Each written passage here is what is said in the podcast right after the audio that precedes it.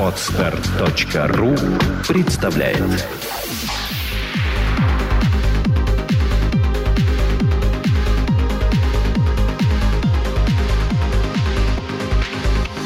Добрый день, дорогие слушатели. С вами подкаст «Психология, мифы и реальность». Его бессменная ведущая Александра Иванова. И мой любимый соведущий Андрей Капецкий. Здравствуйте. Сегодня мы будем говорить о психосоматике. Почему взялась эта тема? Я состою в одной из групп в Фейсбуке, которая называется «Психологи и психотерапевты». Группа довольно обширная, в ней там 15 тысяч, по-моему, человек или 20 тысяч человек, уже очень много профессионалов от психологии, в психологии, около психологии, просто сочувствующих, просто знающих все на свете, не до докторов, которые получили медицинское образование и всех чморят, не до психологов, которые говорят всем и указывают, как жить. Ну, это как бы такая проблема насущная в интернете, что каждый кулик свое болото хвалит. Но там очень часто были статьи по психосоматике. В частности, одна из психологов давала такие прямо рекомендации, что вот это берется именно от этого. Э, она достигла того, что ее даже, даже в этой группе, где позволено все, ее забанили. И перестали О, печатать ее статьи, которые вызывают, в общем-то, околонаучные такие понимания, что такое психосоматика. Так вот, у психологов, судя из того, что они представляются, вся психосоматика сводится не к физиологии, а к тому, что человек, переживая некоторые эмоции, получает какую-то болезнь. Объяснить они возникновение причины этой психосоматики не могут, но по их мнению, раз у них пять случаев за практику было, это подтверждено законом, и это уже научно исследовано. Что ты скажешь на такие заявления?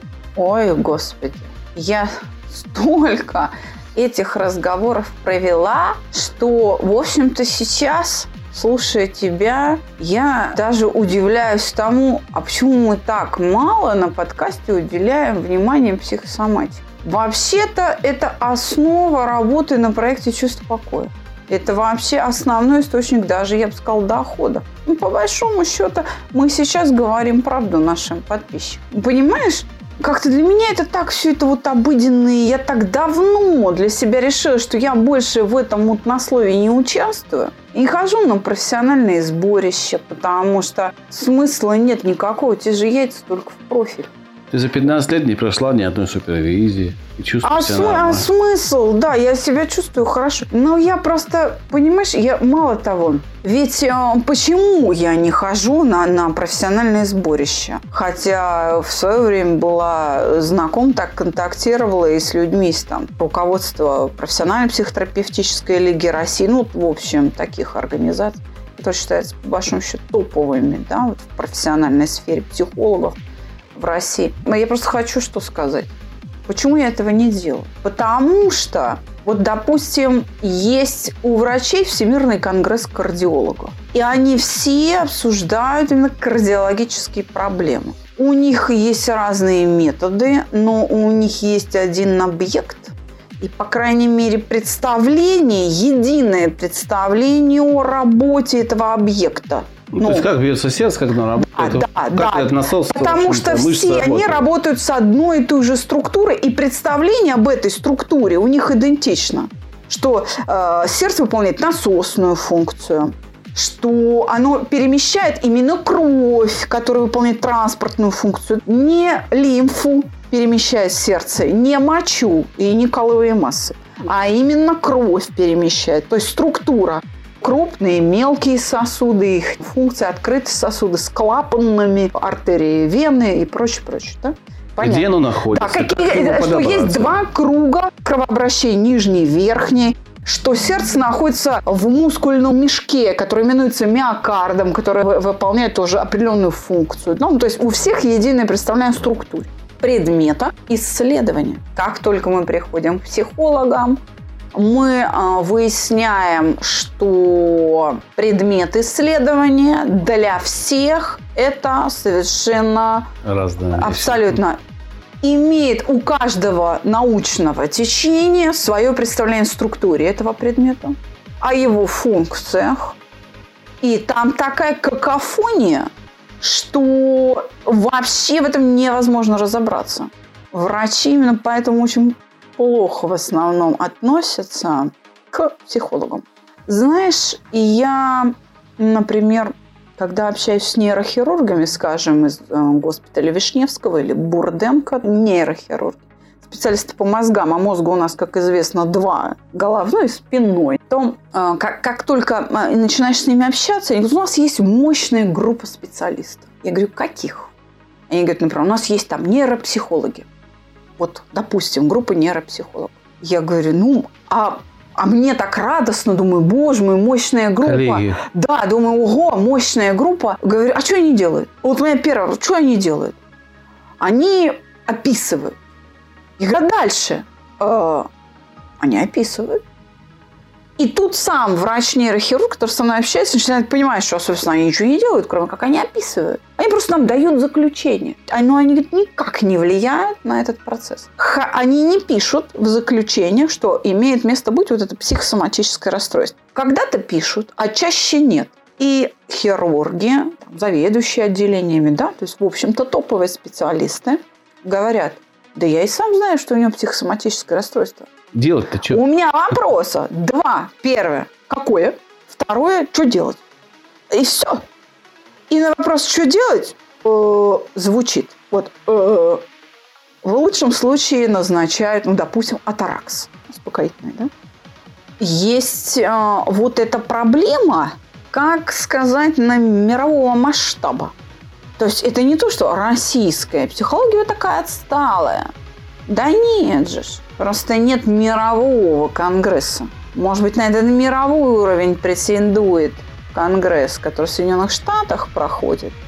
Первый из них прошел в Соединенных Штатах еще во времена Павлова. И Павлов туда был приглашен. И там ему рукоплескали. И он уже был лауреатом Нобелевской премии. И это уже была страна Советов. И его еле-еле выпустили туда. И рукоплеская, рукоплеская Павлову Великому, открывшему условные рефлексы, закон научения, они все свели к механике, к просто тому, что организм реагирует на какой-то набор там внешних раздражителей, не понимая идею, философскую идею Павлова. Просто если бы мы были просто неким биологическим инструментом, который осуществляет какие-то реакции на какие-то внешние раздражители, то в этом случае поведение человека и его настроение, его способность к той или иной деятельности определялось бы, например, такими факторами, как угол падения солнечных лучей, температура окружающей среды. Изменилась температура, и ты объективно, реагируя на нее, становишься гневен, допустим поднялась температура, радуешься. Ну, к примеру, да? Или изменяется угол падения солнечных лучей, и ты а, больше способен к счастью, или впадаешь в депрессию. Вот только лишь эти факторы определяли бы. Ну, мы знаем тот же голливудский знаменитый фильм мюзикл «Поющий под дождем» да, знаменитая песня, где человек, ну, радуется под ливнем совершенно. И это опровергает выводы.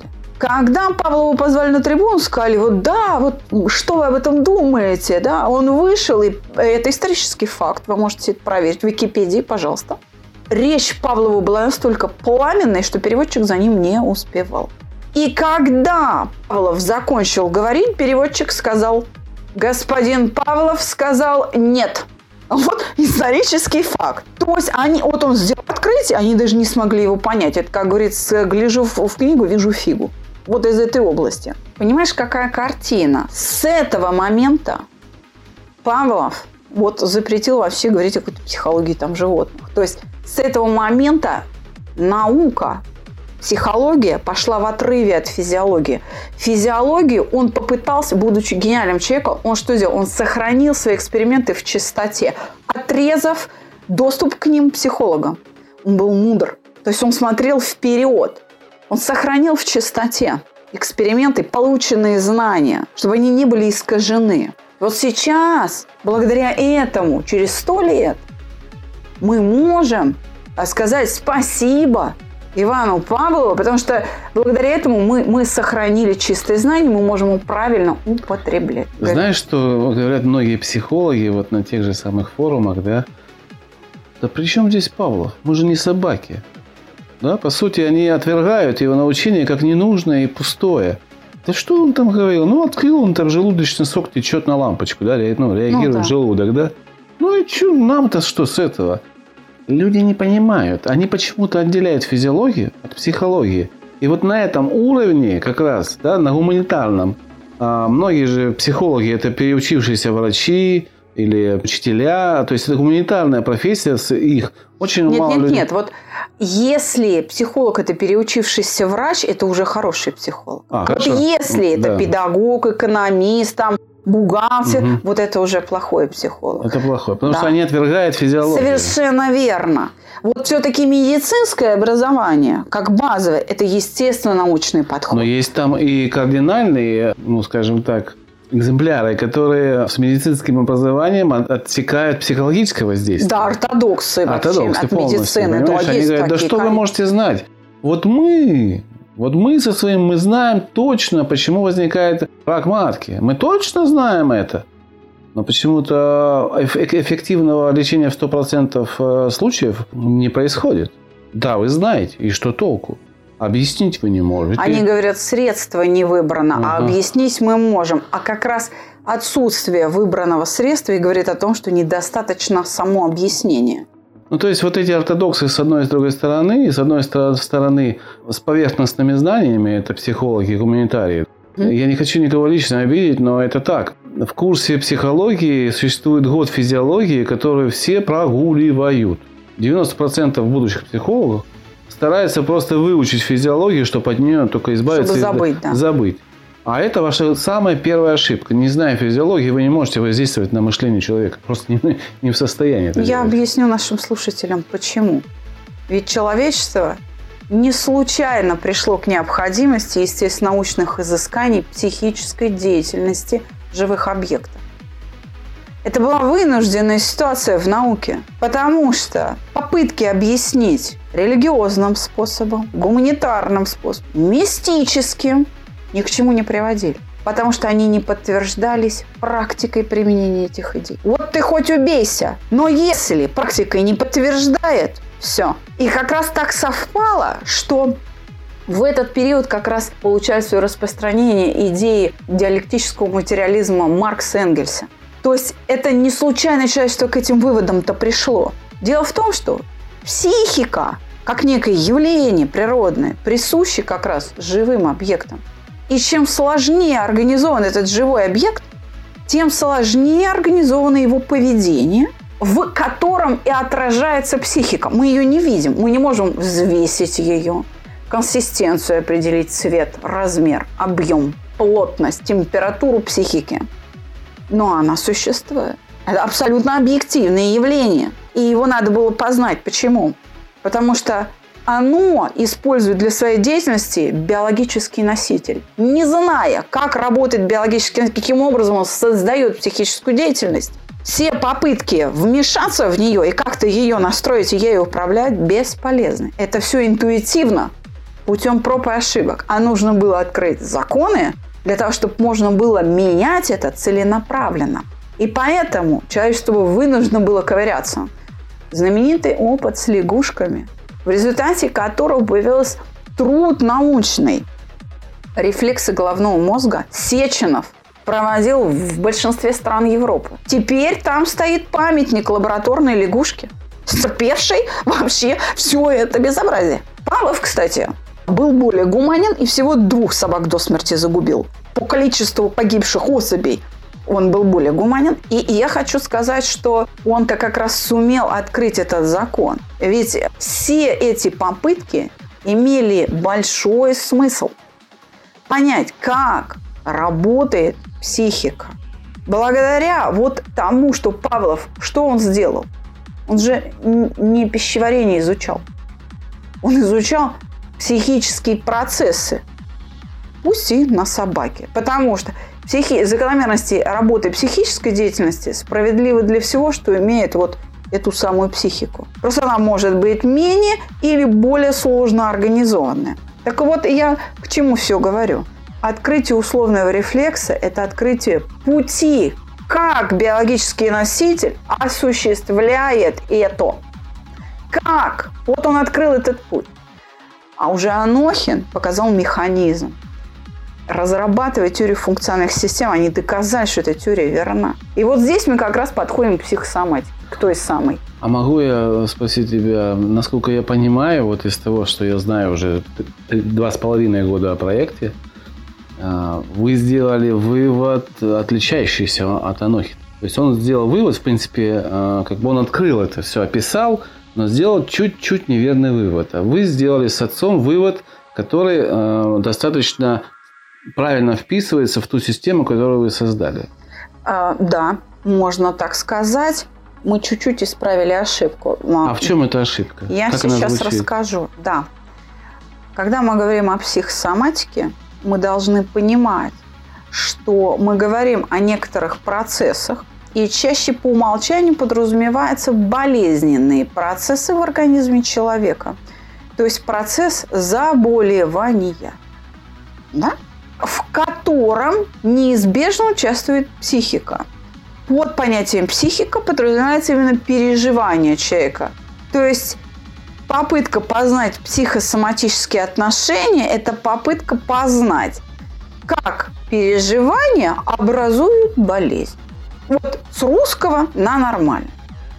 Что а, в этом смысле исследовал Анохин? Он ввел понятие функциональной системы, и сказал, что условные реакции, открытые Павловым, они постоянно усложняются с момента вот как э, ребенок родился, да, образуются эти связи и постоянно усложняются, но они все разнообразные. Условные реакции отличаются между собой, это понятно будет любому слушателю, лишь а, скоростью движения, например, количеством секреции, быстротой реакции, да, величиной скрытого периода, ходом кривое угошения, но и только. Вот биологический смысл условным реакциям придает как раз эмоция, которая как функциональная система встраивается в эту условную реакцию. Он это описал. Это прям его слова. Я буквально mm цитирую его статью 74 года. mm Он написал ее а вышла она уже после его смерти. Как статья называется? А, физиологическая архитектура эмоций и, и что-то там еще, сейчас не вспомню. Угу. Так вот, вот он там описывает это и рассматривает э, наиболее популярные, наиболее сильно развитые, разработанные две концепции на тот момент 70-е годы Советский Союз. Одна из этих концепций гласит о, э, о том, что эмоция – результат исключительно периферических пусковых э, афферентаций. То есть реакция на какие-то внешние раздражители. И только. Вторая концепция гласит о том, что это только центральный вот, э, аппарат, только процессы коры. И он говорит о том в этой статье, подвергает критике обе концепции и говорит, что ни та, ни другая не может быть удовлетворительной. Почему? Допустим, если мы рассматриваем, что только лишь какое-то внешнее влияние образует эмоцию, то в этом случае она должна появляться, например, благодаря чему? Если мое лицо создает картину гнева, то в результате определенной конфигурации мышечного напряжения у меня должна возникать этой эмоции. Но этого не случается. Это актеры. И актеры, конечно, они э, могут это изобразить, ну или просто мы тем самым обманываем друг друга, да? Потому что мы демонстрируем нечто, но не испытываем. Можно копнуть глубже через гуморальный путь регуляции, то есть через жидкость. Допустим, а, инъекция тифозной вакцины в полном объеме приводит вот в точном соответствии приводит состав крови в такое положение, да, которое точно соответствует, скажем, состоянию страха. Вот инъекция тифозной вакцины гуморально – это страх в крови. А эмоции? Однако самого страха от инъекции тифозной вакцины не возникает. Эмоции это не возникает. Или наоборот. И если вы о чем-то усиленно думаете, строите какой-то образ, он не обязательно совершенно включится в переживание. Правда? Да. Более того, может наоборот уходить, ускользать и терять свое значение. Понятно. Значит, о чем идет речь? О том, что ни та, ни другая концепция не может быть удовлетворительна. То есть есть должно быть дано другое объяснение. И вот он говорит о том, что Ведь эксперименты не могут производиться по вот этим узко взятым параметрам. И вот почему. Потому что эмоция – нечто иное и большее, чем та самая быстрота реакции, гуморальный состав крови, величина скрытого периода, объем дифференцировок и прочие, прочие, прочие параметры. Потому что она придает и смысл, биологический смысл. Через что? Через эффекторное выражение. А то, что отсутствие реакции а, на, допустим, положение мышц на лице – как явление существует, это говорит о том, что, к сожалению, а может быть и к счастью, вот эта обратная регуляция эмоций от периферии у человека, как и у высших животных, отсутствует. То есть она может идти только из центра, только через процессы сознания. А вот как сознание запускает эмоцию, вот он там и объясняет. И он говорит, что дело в том, что эмоция, приводит такой пример, пищевое поведение это что такое с точки зрения условной реакции, с точки зрения физиологии процесс? Это какое-то количество жевательных движений, это какое-то количество выделяемой слюны, это глотательные движения, правильно? Вот это, собственно, пищевая реакция. Но ее невозможно отделить от пищевой эмоции. Наверное, пищевое поведение. Нет. Пищевой Нет? эмоции. От пищевой эмоции нельзя отделить. То есть от того отношения к пище, которую я употребляю. Все мне может нравиться, не нравиться, я могу больше или меньше хотеть, я могу хотеть одну или другую пищу. Понимаешь, какая картина? Вот, вот о чем речь. Когда животное лабораторное в станке четко зафиксировано, то, конечно, меряется только скрытый период, количество секреций и так далее. Но если дать животному свободно двигаться, то его вот эта пищевая реакция кардинально меняется. Понимаешь? Так вывод сейчас. Вывод какой? Вывод такой, что эмоция – продукт работы сознания на биологическом носителе. Эмоция обеспечивается деятельностью биологического носителя. Смотри, от обиды слезы текут, от страха коленки трясутся, от стыда щеки краснеют. Вот по этим ощущениям мы даже дифференцируем эмоции. Это я понимаю. А, вывод, э, я хочу услышать вывод Анохина о функциональной системе. Так И вот потом, он, да. он делает вывод какой? Он делает вывод, что эмоция по своему составу и происхождению это полноценная функциональная система. То есть это такое сочетание механизмов и их действий внутри организма, которое точнейшим образом согласовано – и всегда приспосабливает к отдельным обстоятельствам. Ну, да, это я согласен. Всегда. А, а неправильно? И оно придает эффекторное выражение целому поведению. Смысл этому mm. поведению придает именно эмоция. Mm-hmm. Вот в чем дело-то. А в чем неправильность? Я сейчас объясню. Вот эти процессы проходят тренировку и развитие. Так. Потому что эмоции, как функциональная система, является составляющим звеном всей реакции на ситуацию составляющее звено. Угу. Эмоция всегда завершает вот это эффекторное выражение вот этого поведения, которое мы осуществляем. И оно осуществляется как раз в биологических комплексах. Это то, что я сказала только что простыми словами. Вот моторные компоненты, то есть мышцы, всегда, например, заканчивают эффект. Эмоциональный эффект, он всегда приходит куда-то в тело. И вопрос в том, он когда осмысливал, он говорит, у эмоций есть одна особенность – вынужденные компоненты. И эмоция от других условных реакций отличается чем? То, что с каждым следующим повторением, когда опять срабатывает эта система, количество вынужденных компонентов все больше и больше. До тех пор, пока они все не начинают функционировать по принципу вынужденности. Этот принцип состоит в следующем. Классический пример самого Анохина. Когда мы хотим взять что-то со стола, какой-то предмет, образуется следующая функциональная система. Зрительный анализатор, глаза и рецепторы пальцев, кожи на руках. Собственно, все, что должно по большому счету участвовать в этом. Да? Угу. То есть я должна контролировать приближение и ощутить захват.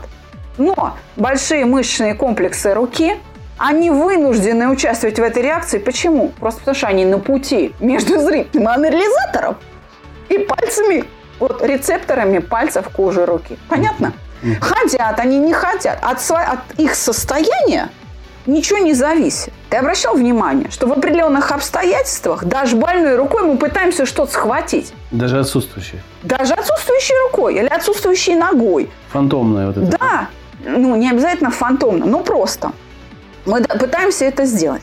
Вот это как раз и говорит о том, что вынуждены. Мы хотим или не хотим, но мы вынуждены переживать. Я сейчас сделаю вывод свой личный, да? Да. То есть вот я сейчас... Ты много говорила, очень научно, и я все-таки пытался это осмыслить очень быстро. И я так понимаю, что все сводится к одному. Когда в- в организме включается очень много вынужденных компонентов, на пути к какому-то действию, переживанию эмоций возникает болезнь. Вот ты меня опередил. Дело в том, что вот это вынужденное участие органов в переживании, оно создает стойкое напряжение в этой системе. Мгм.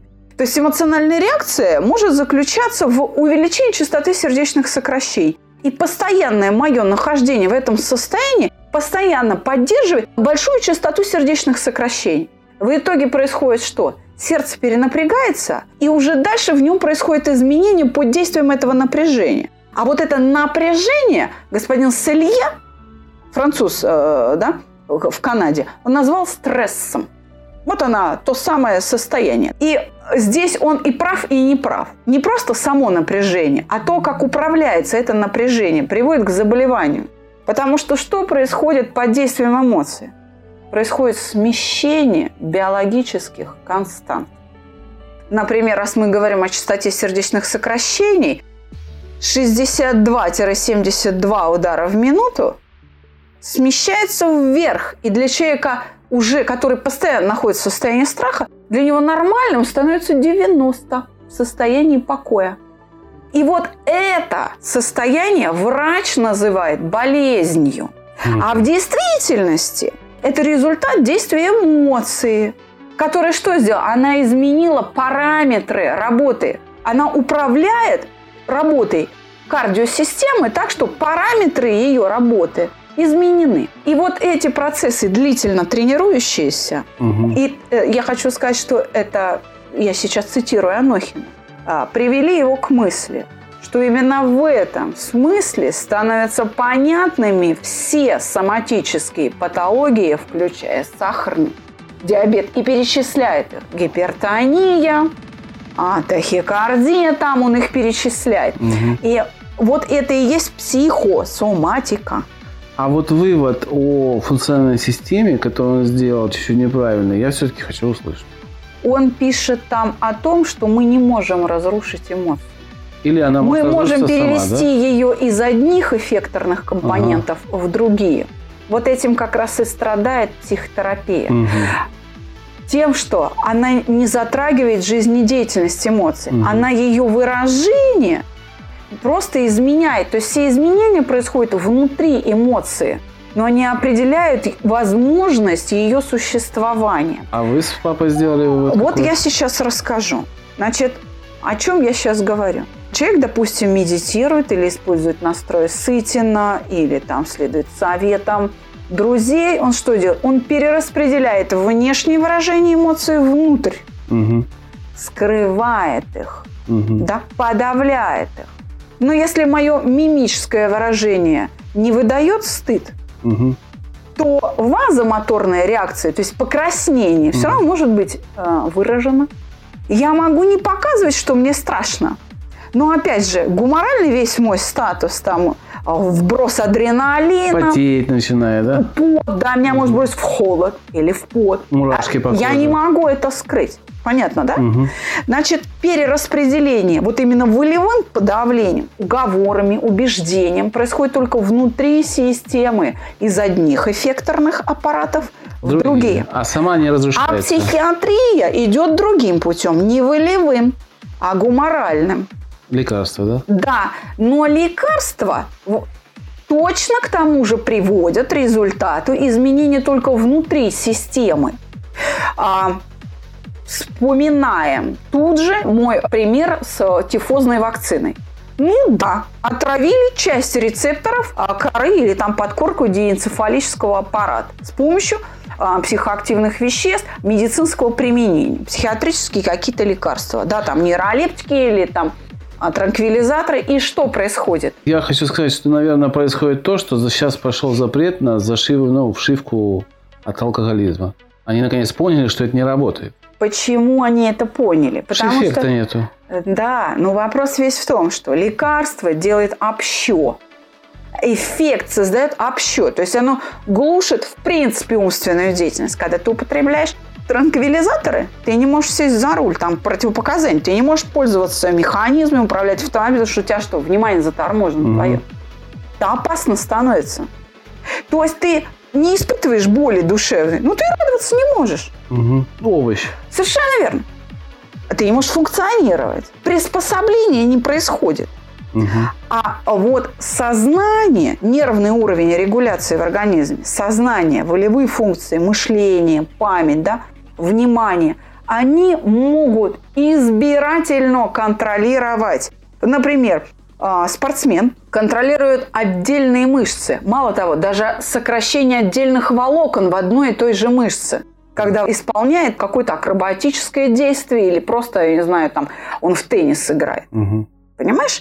То есть, вот, например, я, работая с певцами, могу сказать, что натолкнулся на удивительную вещь. Когда они поют и общаются между собой, один другому говорит поаккуратнее с правой связкой. Ты ее там перенапряг. А я, все, я даже отличить не могу, где у меня вибрирует правая, а где левая связка. А он чувствует.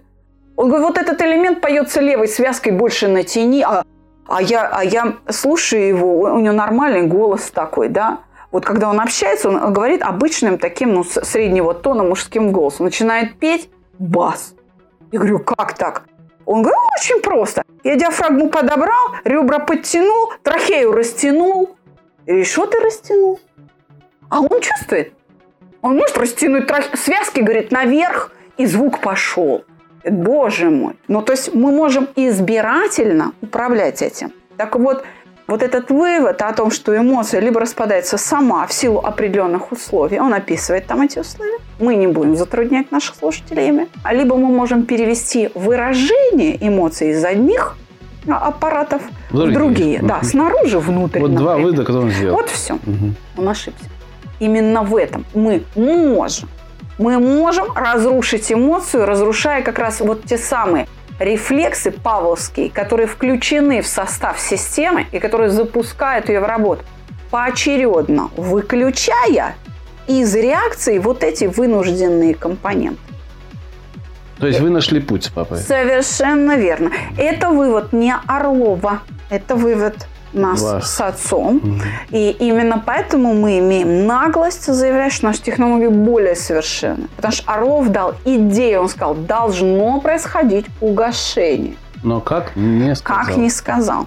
Но он гениальный человек. Он, ну, конечно. Он открыл это. Он сказал, боже мой, ведь мысли, такие же элементы, такие же структурные компоненты, эмоции, такие же структурные компоненты всей условной реакции. Почему э, научный мир противится этой идее? Ух, в научном мире всегда идет борьба научных школ, и в первую очередь это тот самый человеческий фактор. Потому что научный мир – это люди со своими переживаниями. Они берегают Свое свои место, открытия, конечно. конечно. Они потому что относятся к этому определенным образом. У них есть переживания по поводу своих знаний. И вот это им мешает. Но я хочу сказать, что ведь на самом деле любая научная школа, если она научная, если мы можем ее назвать научной, не научной в кавычках, когда люди говорят одно, а на самом деле происходит другое. А именно серьезная научная школа, они всегда говорят, нужен результат. У вас-то результат есть, и он намного сильнее, чем э, в, лучшей, в лучших научных направлениях. Вас поддерживают, и, кстати, сотрудники института Анохина, насколько я знаю, но они просто сейчас не поймут, как это померить. Потому что да. вся их деятельность была направлена на измерение вот того ошибочного вывода, который сделал Анохин. И как сейчас измерить ваш вывод, они просто ну, не знают. Я тебе больше того скажу приватных беседах за чашкой чая с физиологами, в общем-то, ну, так скажем, высокого уровня, да, ну, я слышала, да, ну, это российские физиологи, я слышала э, даже такую мысль, что идея, там, введенная, не знаю, там, лет 15 или 20 назад, идея кванта поведения завела российскую физиологию в тупик. тупик. Это слова, которые слышали мои уши, что физиологическая наука в тупике. Я бывала действительно в институте Анохина, слушала у них, там есть чтение, посвященное очередной дате рождения Анохина, дню рождения Анохина. Я там бываю, и я слышала там выступление приглашенного австрийского профессора, который должен был, э, ну, он, мне кажется, и работает сейчас, он читает там, лекции для студентов психофизиологического вот этого кафедры или факультета МГУ. Я слышала, что говорят убеленные сединой профессора, которые еще застали Анохина при жизни. Я задала простой вопрос. Я говорю, скажите, уровень, я не понимаю, что говорит этот профессор. Я говорю, скажите мне уровень э, знаний вот этого австрийца. Угу. С тяжелым вздохом один зав. лаборатории мне сказал, в сравнении с советской наукой это подвал. Угу. Понятно. Понимаешь, это было очень печально слышать. И именно поэтому я хочу сказать, что психосоматика строится каким образом? Когда переживание образуется, обратите внимание на то, чем и как внутри вас оно обеспечено. Болью в сердце, да? Да, волнением в кишечнике, слабостью в ногах. И постоянно повторяясь, особенно если вы подавляете эмоцию, вы перераспределяете действительно из одних компонентов в другие. За счет чего? Вы ослабляете одни и очень усиливаете другие. И они стойко, стойко напряжены. Биологическая константа смещается. Все. И это состояние врач называет болезнью. Мы, наверное, сделаем продолжение этого подкаста уже с какими-то примерами конкретными по болезням. Да? Мы сейчас обсудили общо а, эту проблему и сделаем, ну, один, может, еще два выпуска на эту тему. Не будем делать серию, но продолжим, чтобы людям было понятно. В принципе, мы в этой программе, в этой передаче поговорили о нашей позиции в психосоматике. Да? Почему мы считаем вот так и чем мы отличаемся от большинства. Потому что мы понимаем структуру поведения человека, которое приводит к болезни. То есть вот эту функциональную систему мы понимаем, как с ней работать. Если я правильно тебя понял. Да, мы опираемся на те работы Анохина, в которых есть доказательная база. Множество, множество экспериментов. И твоя работа, твоя практика, потому что я считаю, ты практик, э, ты работаешь каждый день, и очень много людей приходит к тебе, что твоя практика доказывает, что те законы, которые вы открыли с папой, дополняющие Анохина, те методы, Ну, которые вы просто открыли, другой вывод. Да, другой вывод позволил вам достигать одинакового результата при разных болезнях. Да, Используя, то есть это как раз и подтверждение закона. Да, закона. да. Нам удается вернуть в исходное положение множество биологических констант. Да, это так. И именно поэтому это на- направление можно считать научно-российским, потому что это труды Павлова, Анохина, Сеченова, Узнадзе. Именно поэтому Ухтомского. Ухтомский. То есть именно эти э, выводы на эти, из этих работ, обобщенные, да, ваши выводы, сделав их, вам позволило найти путь двигаться дальше. Ну, это не просто путь, Андрей. Мы смогли создать тот самый инструмент. Мгм. Инструмент. Который как-то ни- никто не хочет брать почему-то. А желающих-то работать с проектом много. Дальше вопрос профпригодности. Мы не об этом я сейчас. Я говорю о том, что то, что людей, которые желают к нам, уже письма начинают немножко за- зашкаливать. А люди просто не понимают, что их подготовка на самом деле не позволяет им стать профессионалами именно в проекте. И их знания им мешают. Хочу обратиться к таким э, энтузиастам и еще раз сказать, Бога ради, не обижайтесь, простите нас заранее, но поймите, ваше горячее желание быть в проекте не определяющий критерий отбора.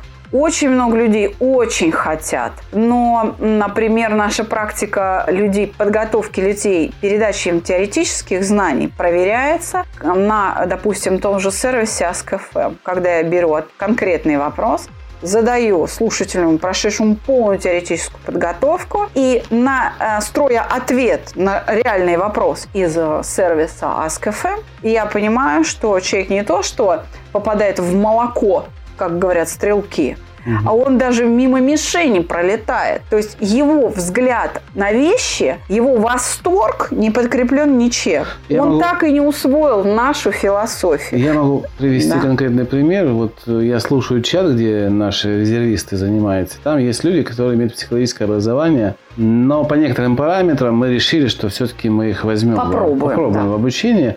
Эти люди сами признают, что им очень трудно отойти от мышления в старом типе.